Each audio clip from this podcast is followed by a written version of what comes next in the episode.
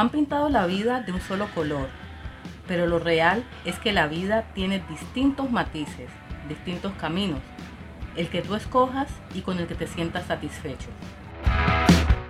Soy Natalie Bermúdez y bienvenidos a un nuevo podcast de La vida no es como la pintan, un podcast con mucho sentido.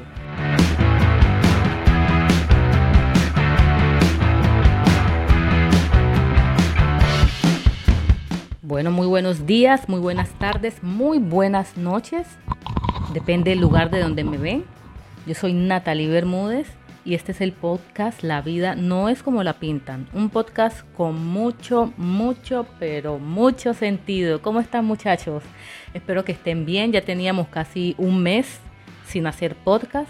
Realmente he estado bastante ocupada, pero mi compromiso con el valor que quiero agregar a la sociedad, a la comunidad, no tiene precio y aquí estamos muchachos, aquí estamos para aportar con un nuevo tema y esta vez quiero que se cuestionen en el lugar donde están, cómo está su salud mental. ¿Sí? ¿Cómo está su salud mental?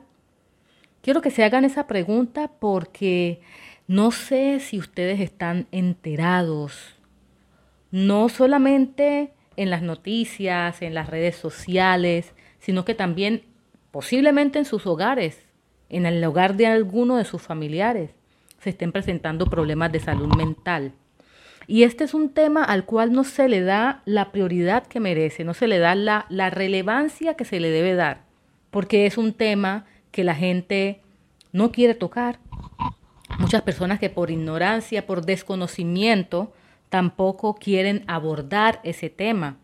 Y luego vienen esas preocupaciones, luego vienen esas problemáticas que uno sabe o esos sentimientos, esas emociones que nos hacen como que salir de casillas, como que, uy, no, como que sentirnos mal, incómodos. Muchas veces lloramos y no sabemos por qué. Muchas veces nos sentimos ansiosos y no sabemos por qué. Y tratamos de opacar o de eliminar esa ansiedad con otros distractores, por ejemplo, una buena comida generalmente muy, muy dulce. Y luego, después de eso, cuando ya todo se calma, quedamos como en una depresión. Es algo todo extraño, ¿cierto? Pero por eso vine hoy a tocar este tema, porque he visto estos últimos días que me he alejado un poquito de, de las redes sociales, digámoslo así, no porque quiera, sino porque realmente he estado bastante ocupada. Pero he visto en las noticias muchas muertes, más de cinco ya, para no mentirles, más de cinco muertes, generalmente suicidios. Y cuando yo entro a ver el historial de esa persona, es una persona que ha venido con una depresión constante, y no ha acudido a un profesional de la salud, por ejemplo, a un psicólogo, a un psiquiatra. ¿Y por qué no? No los podemos desmeritar. A un coach de vida que también tienen, a pesar de que no tienen todo el año o todos los años de estudio que tiene un psicólogo o un psiquiatra, en cierta manera hay personas que han reconocido que los coaches de vida los, los ha ayudado en, en, cualquier, en cualquier manera, ¿cierto? Entonces también los incluyo a ellos aquí. Entonces por eso les digo que se cuestionen cómo está su salud mental. El podcast de hoy principalmente me motivó a hacerlo, porque ya lo tenía programado desde hace mucho tiempo, pero me, me motivó a hacerlo el el día de ayer exactamente, yo les cuento, yo cuando estaba pequeña o cuando estaba joven y bella, como decimos en Colombia, no es que esté vieja, pero cuando estaba joven y bella, yo veía demasiadas novelas, esos dramas que todos conocemos aquí en nuestra querida Latinoamérica. Y en eso conocí y me hice fan de, de algunos actores. Para el año de 1900 o para los años de 1990, 1995, 96, todo eso, principios del 2000, nosotros en Colombia teníamos una, una situación muy bonita, que a mí me parece muy bonita, que es que los canales del Perú, nuestro vecino país, el Perú, los hermanos peruanos, los quiero mucho, les mando un abrazo a los que puedan escuchar este podcast. Nosotros teníamos esa, todos los canales de, del Perú, o la mayoría, los más importantes, entraban en Colombia. América Latina, Frecuencia Latina, ATV y, dos más, que no me acuerdo en estos momentos el nombre. Yo era fanática de Frecuencia Latina, de América Televisión y de ATV, de esos tres que les mencioné. Daban programación muy buena. No sé si ustedes, alguno, alguno de ustedes se recuerda de Pataclown, que era una familia de payasos que se trataban mal, eh, se, se burlaba el uno del otro, se reían, nos hacían reír a nosotros y en fin, para que no nos hagamos del cuento que les quiero hacer.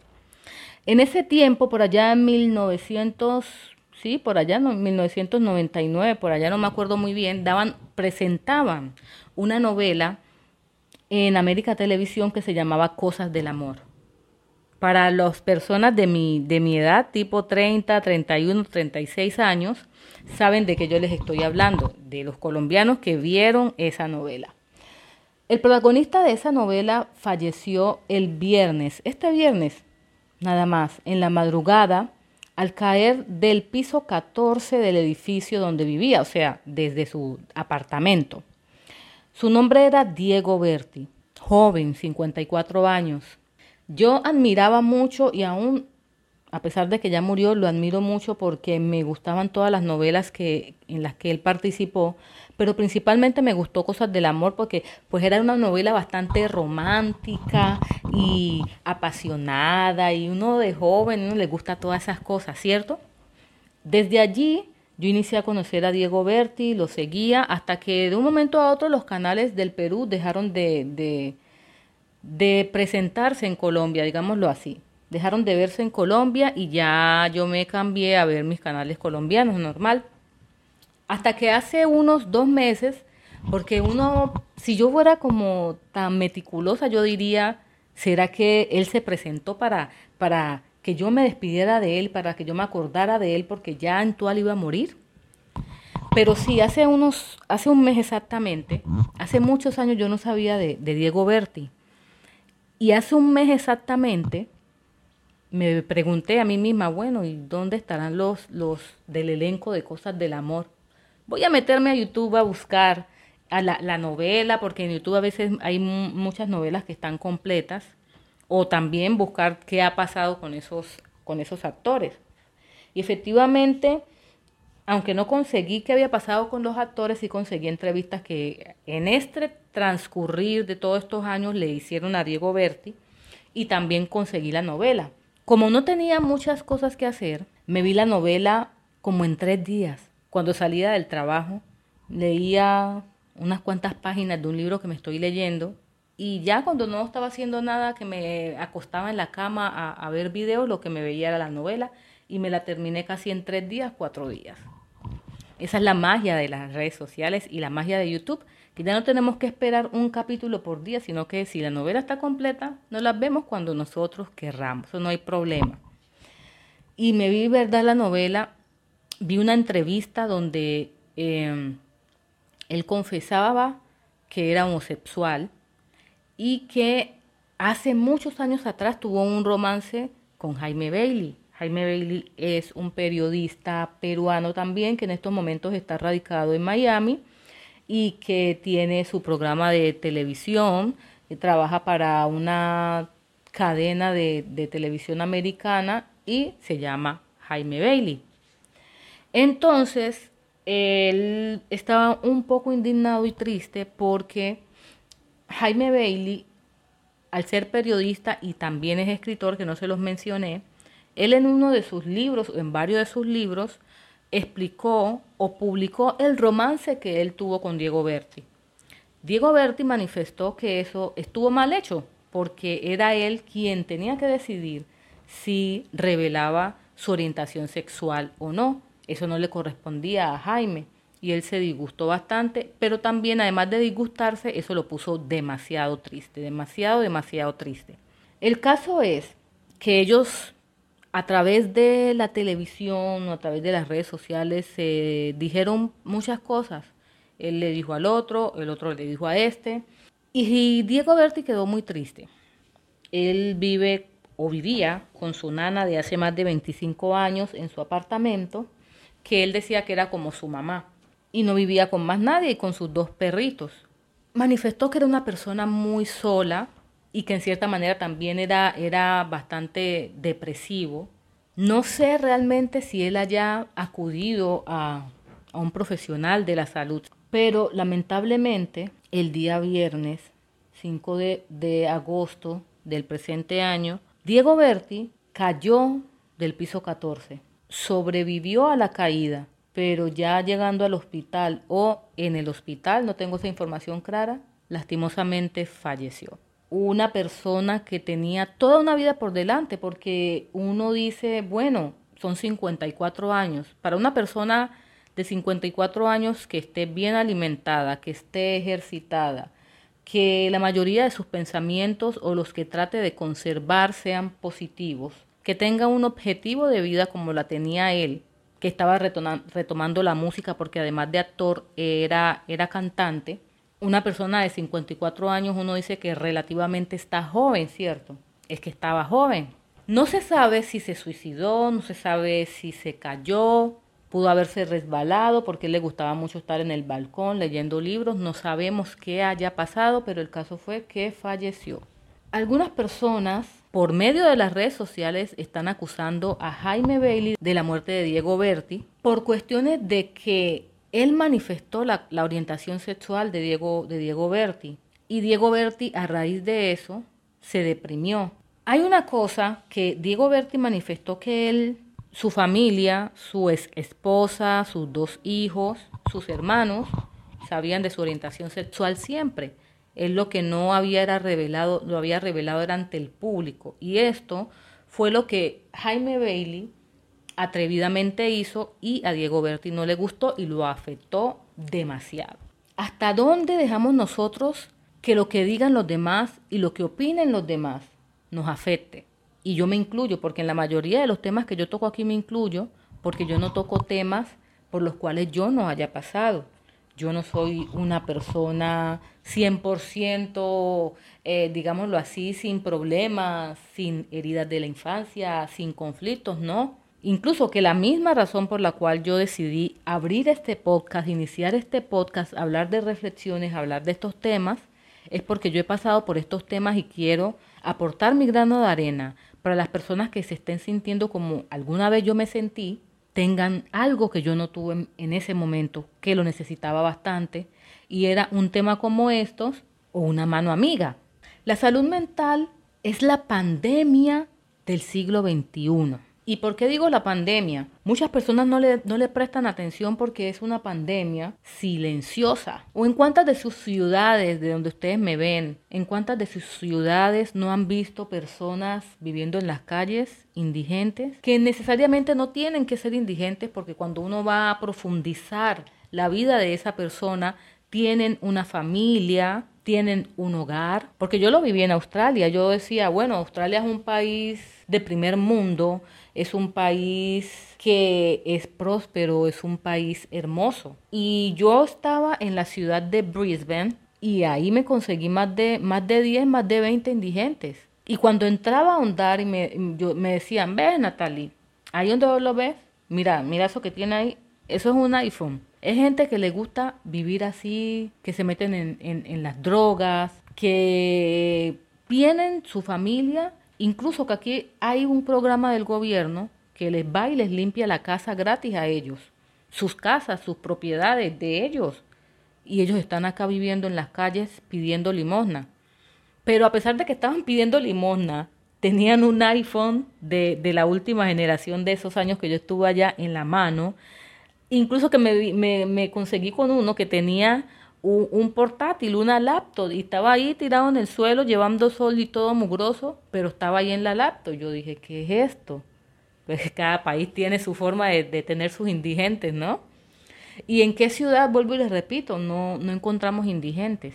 Hay muchos que no necesitan ser indigentes porque uno dice, bueno, eh, tú te encuentras un homeless por ahí, un indigente, y es porque no tiene dónde vivir, es precisamente un homeless Pero no, realmente no son homeless.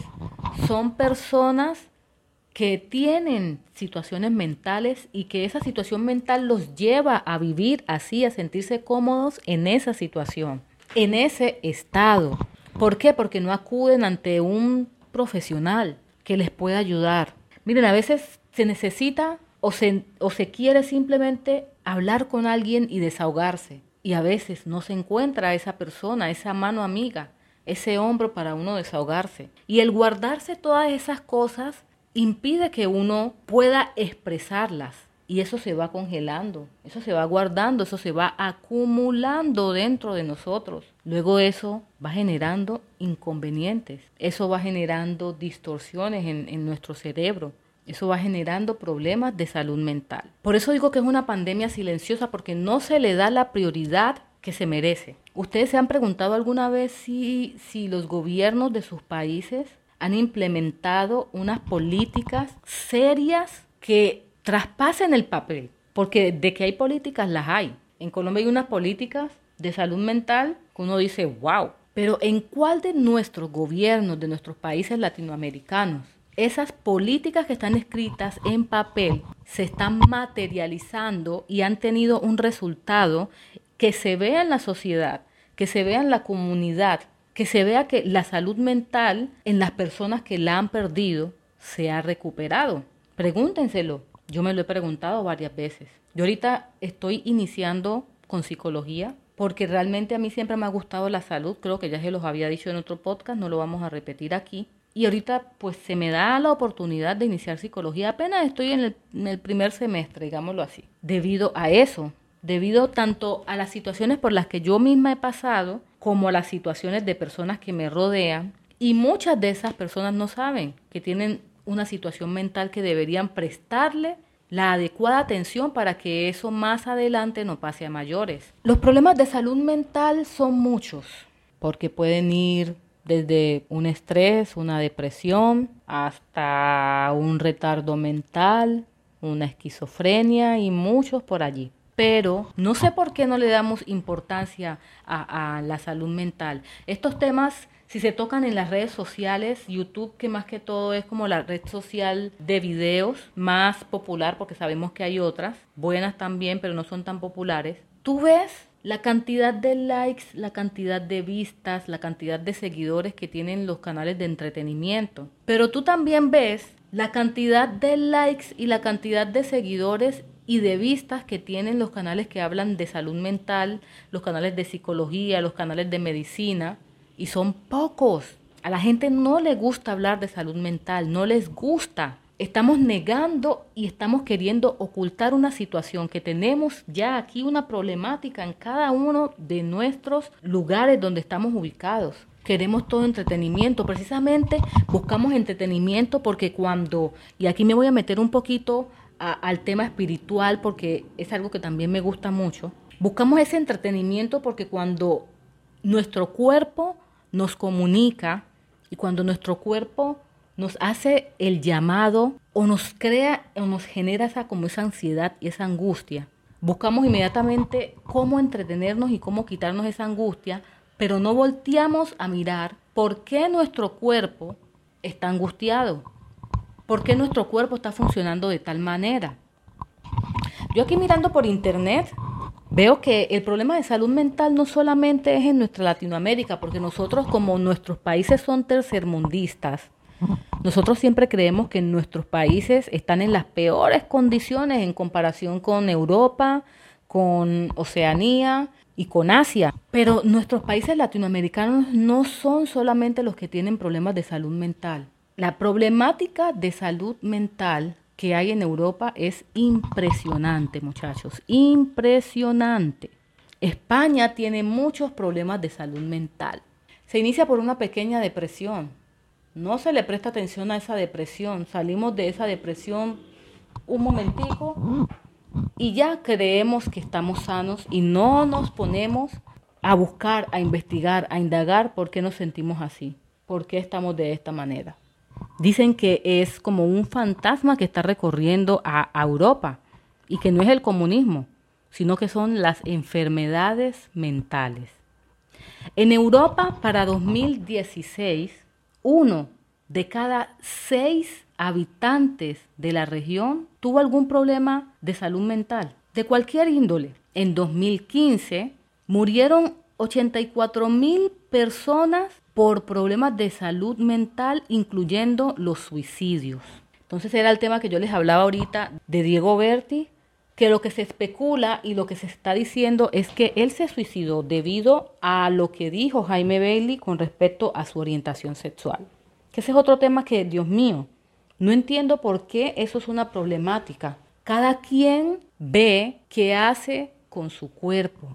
Cada quien ve a quien ama, a quien le da sus caricias, a quien le da su ternura. No tenemos por qué meternos en la vida de las personas para denigrarlas, para acabarlas, para criticarlas, para hacerlas menos, para hacer que se sientan mal, para bajarles la energía, para bajarles la autoestima. No podemos hacerlos. Ya estamos en el siglo XXI y cuando yo digo que estamos en el siglo XXI no estoy diciendo que sea el siglo del libertinaje, no pero sí es el siglo de la libertad, el siglo de la libertad de expresión, el siglo de la libertad de poder tomar decisiones con nuestra vida siempre y cuando no hagamos daño o no afectemos a otras personas y veamos qué vamos a hacer con nuestra vida. Muchas personas se han suicidado precisamente por el tema de, de, la homosexualidad, de una orientación sexual diferente, porque han sido criticados, porque los miran mal, porque les hacen eh, gestos de asco, de rechazo.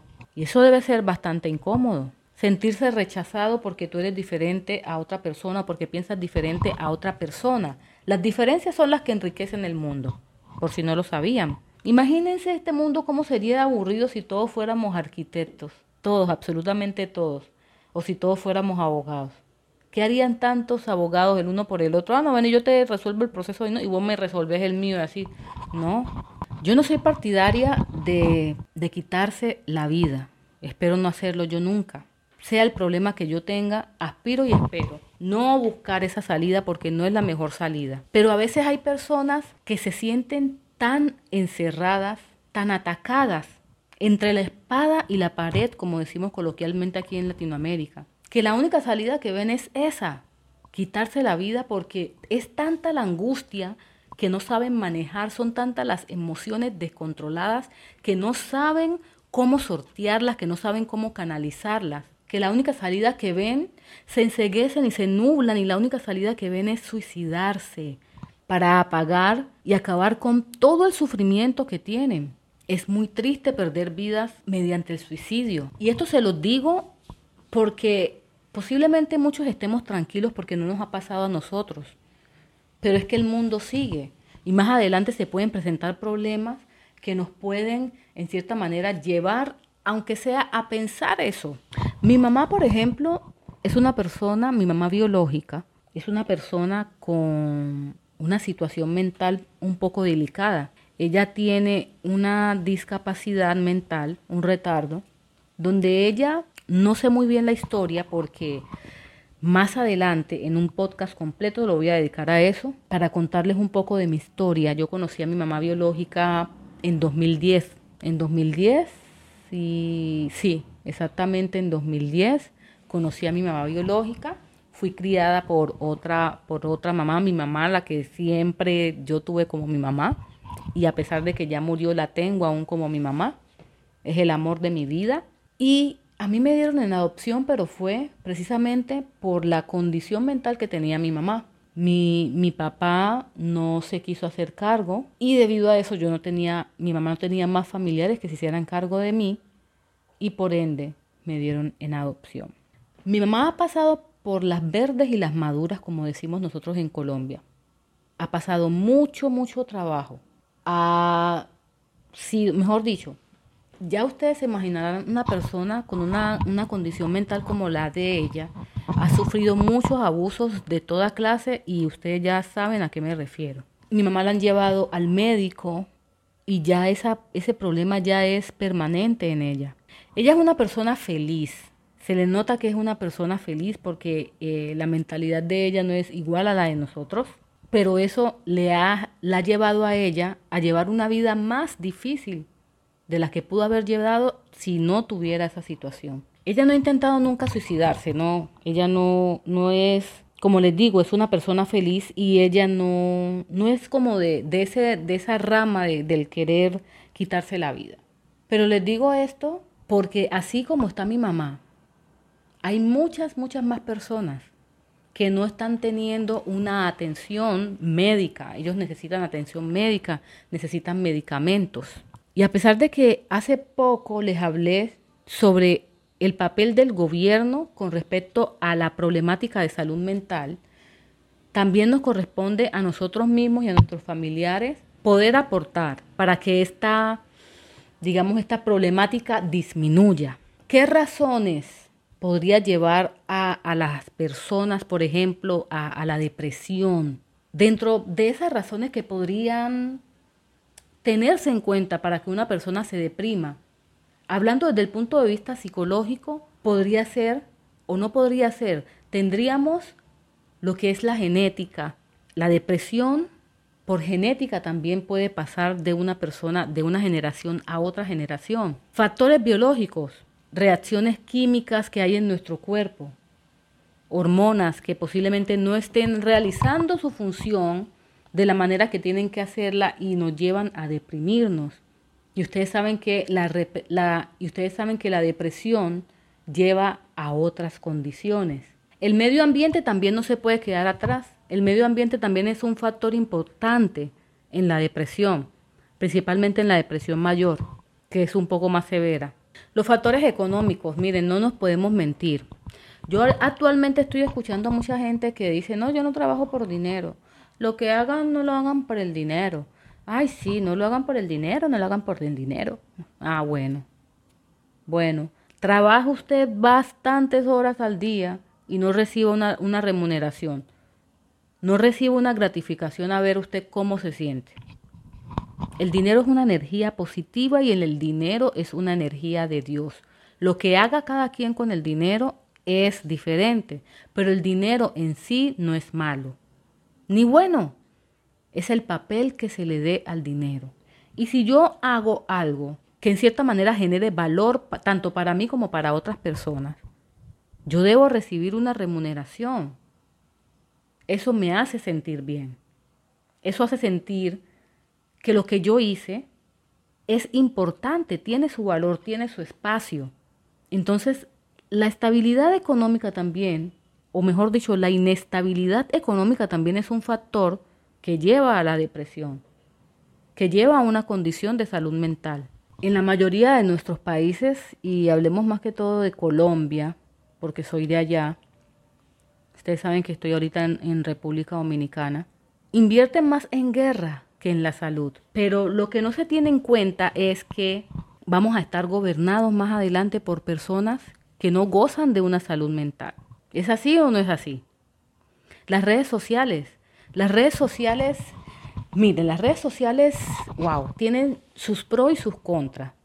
Las redes sociales han venido a revolucionar el mundo, han venido a permitir que las personas se unan más, porque yo conocí a muchas personas desde Colombia, personas de otros países, sentadas desde el computador de mi casa, cosa que antes eso era un imposible para, nuestras, para nuestros antepasados para nuestros papás, para nuestros abuelos, eso era algo imposible. Ahorita las redes sociales, y no es que les esté eh, como echando la culpa, pero no podemos desconocer que sí tienen un grado de responsabilidad. TikTok, Instagram, la red social de la perfección, como, como pues algunas personas le decimos. Ahí en Instagram todo es perfecto, todo es perfecto, no hay nada malo, no hay nada feo. Facebook y YouTube, Twitter no tanto, son redes sociales que son las que más están siendo utilizadas por, los pequeñitos, por los pequeñines, por los niños, por los adolescentes y por los jóvenes. El grado de ansiedad en estos jóvenes al consumir esta información, estas redes sociales, ha aumentado. Su inseguridad, su autoestima ha bajado. Y cuando generan ansiedad con estas redes sociales, buscan calmar esa ansiedad con más entretenimiento o con comidas poco saludables, porque ese es otro factor. La, mala alimentación también lleva a, largo a largo plazo a generar problemas mentales. La enfermedad mental por excelencia en España es la ansiedad, con un porcentaje del 6%, únicamente superada en Países Bajos y Noruega. Esos tres países son países europeos, que uno dice, bueno, la perfección, Europa, todo, todo está bien, ¿no? Allá también, y si allá también, acá en América también tenemos problemáticas. El estigma de la salud mental es la barrera más grande de la comunidad para mejorar la salud mental general. Y en las comunidades de Latinoamérica este estigma puede ser más prevalente. Por ese estigma es que las personas no buscan ayuda. Hay muchas personas que les da vergüenza. Mire, seamos como nuestros hermanos argentinos. Nuestros hermanos argentinos siempre que van al psicólogo lo dicen, ellos no tienen problema con eso. Los argentinos o la mayoría de los argentinos incluye la terapia psicológica como si fuera un recibo de la energía. Sí, como si fuera una obligación más, como pagar la energía, pagar el internet, pagar el agua, pagar eh, el parqueo. A ellos no les da, ellos no les da pena, ellos con berraquera dicen yo voy al psicólogo. Miren, así deberíamos de ser nosotros. Mensualmente, o no sé cuándo, dependiendo de tu situación. Porque miren, todos tenemos algo que tratar en nuestra vida. Todos tenemos algo que tratar en nuestra vida, sino que hay unos que se les agrava más que a otros. Y tenemos que ser conscientes para nosotros, ayudarnos, seamos conscientes y podamos dirigirnos a un profesional de la salud y comentarle nuestra situación. No es que vamos a andar por ahí diciendo, no, yo tengo problemas de salud mental, yo tengo una depresión, ay, no, Dios mío, que tengo que ir al médico, tengo que ir al psiquiatra, tengo que ir aquí, tengo que ir allá. No. Si necesitamos una mano, una mano amiga, busquémosla en una persona confiable, en esa persona que nosotros digamos, bueno, con esta persona puedo comentar lo que me está pasando, liberar esa carga que tenemos. Y no saliéndonos de, del tema de la, de la estigma de la salud mental, les voy a comentar que tenemos tres tipos de estigma de la salud mental. El primero es el estigma social o público. Esto se refiere ya a las creencias o actitudes discriminatorias negativas sobre las afecciones de salud mental promovidas en el grupo cultural de uno o en la sociedad en general. La autoestigma, miren, suena como autoestima, la autoestigma. Esto es cuando ya la persona internaliza las actitudes sociales negativas sobre esas afecciones en salud mental y la estigma institucional, que se refiere ya a las políticas institucionales gubernamentales y privadas que discriminan voluntaria o involuntariamente a las personas con afecciones de salud mental. Esta es otra cuestión. Miren, yo soy de Quibdó, del departamento del Chocó de Colombia, orgullosamente. Una vez me gustó mucho, hace muchos años ya, tiene como unos siete años ya. Yo llegué a un centro, a un no un centro comercial, no, porque en ese tiempo no teníamos centro comercial. Llegué a un supermercado en Quibdó, que queda ser exactamente en el barrio Alameda Reyes. Y allí me sorprendió mucho porque vi a un joven, a un adolescente, que tiene una discapacidad mental, atendiendo a una de las cajas. O sea, no estaba en la caja, sino que era de los empacadores de las cajas. Y tenía su uniforme del supermercado y estaba bien presentado con su camisa por dentro, sus zapatos bien, bien lustraditos, bien limpios, su pantalón también, su correa bien puesta.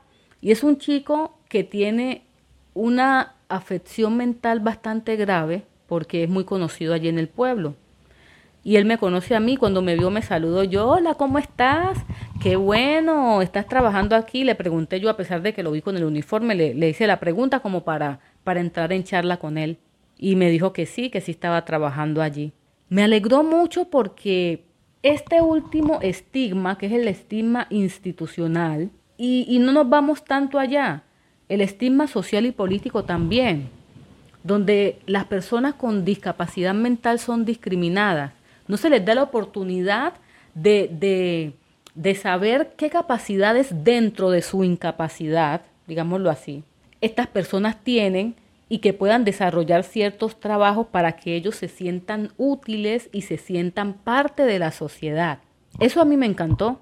Verlo trabajar a él allí. No sé si para esta fecha todavía esté allí porque ya han pasado muchos años, pero sí me alegró mucho. Y es muy buena idea. Trabajos como ese, por ejemplo, de que empaquen, de que ayuden a las cajeras, que ellos sientan que también pueden hacer algo. Ya los estigmas deben de quedarse atrás. Y un llamado también al gobierno, también a los gobiernos de nuestros países que implementen más en salud mental y más que todo con nuestros chiquitines, porque nuestros chiquitines son los que van más adelante, de aquí a unos 30 años, y no le pongamos 30, pongámosle 20, que los muchachos ahora están terminando mucho más temprano eh, el colegio y la universidad que nuestra generación. De aquí a unos 20 años, esos chiquitines van a estar con las riendas de nuestros países y si llegan a esas esferas con problemas de salud mental, nuestros países se van a ir a la quiebra. Va a haber escasez de muchas cosas. Miren cómo estamos ahora. Ahora fue causa de una pandemia, de la que ya sabemos. Más adelante va a ser causa de la otra pandemia, porque eso también es una pandemia. Solo que esta le consiguieron vacunas, diferentes vacunas a esta no le han conseguido ninguna vacuna. Y me refiero en general, porque sabemos que para cada situación mental hay medicamentos y, hay tratamientos y todo eso. No me refiero a eso, me refiero a la problemática en general para que eh, nuestro gobierno genere políticas de prevención en salud mental, que promocionen la salud mental, carteles, propagandas en la televisión, en las mismas redes sociales, consejos, como sean, o sea, políticas que promocionen la salud mental. Miren, esto no es de juego. La problemática de salud mental está en aumento. Cada día, cada año que pasa, según los censos, hay muchas más personas con problemas de salud mental. Una pequeña depresión no la ignore, búsquele ayuda, vaya a su médico y busque la manera de resolver su situación. Si se siente incómoda, si se siente mal, busque ayuda. Hay muchas formas de promocionar la salud mental y hay muchas formas de prevenir problemas de salud mental. Sencillos, actividades diarias que podemos hacer, principalmente una alimentación saludable. Miren, la alimentación saludable es el mejor remedio para muchas, muchas enfermedades y muchas situaciones. Solo que no nos gusta. Nos gusta la comida azucarada, nos gusta la comida con, con grasita, cuando, cuando fritamos algo y que eso suena crunch, crunch y que siente uno el aceite en la boca, eso es lo que nos gusta, eso no es saludable. Hagamos del deporte un pan nuestro de cada día. Entonces, muchachos, este fue el tema del día de hoy. Digámoslo como en honor a nuestro querido o a mi querido Diego Berti. De verdad que, eh, que en paz descanse, que sea Dios recibiéndolo allá. Un buen cantante, con toda una vida por delante, pero no tenía algo que era importantísimo para continuar con la marcha y continuar luchando, y era una buena salud mental. Muchachos, este fue un nuevo episodio de La vida no es como la pintan. Recuerden que yo soy Natalie Bermúdez y los invito a que escuchen este podcast, a que lo descarguen y que le den prioridad a su salud mental. Denle prioridad a su salud mental, que es una problemática que está creciendo. No nos dejemos afectar por este dragón silencioso que está acabando con la vida de muchas personas. Que el próximo no vayas a ser tú o algún familiar tuyo. Que estén muy bien chicos. Chao.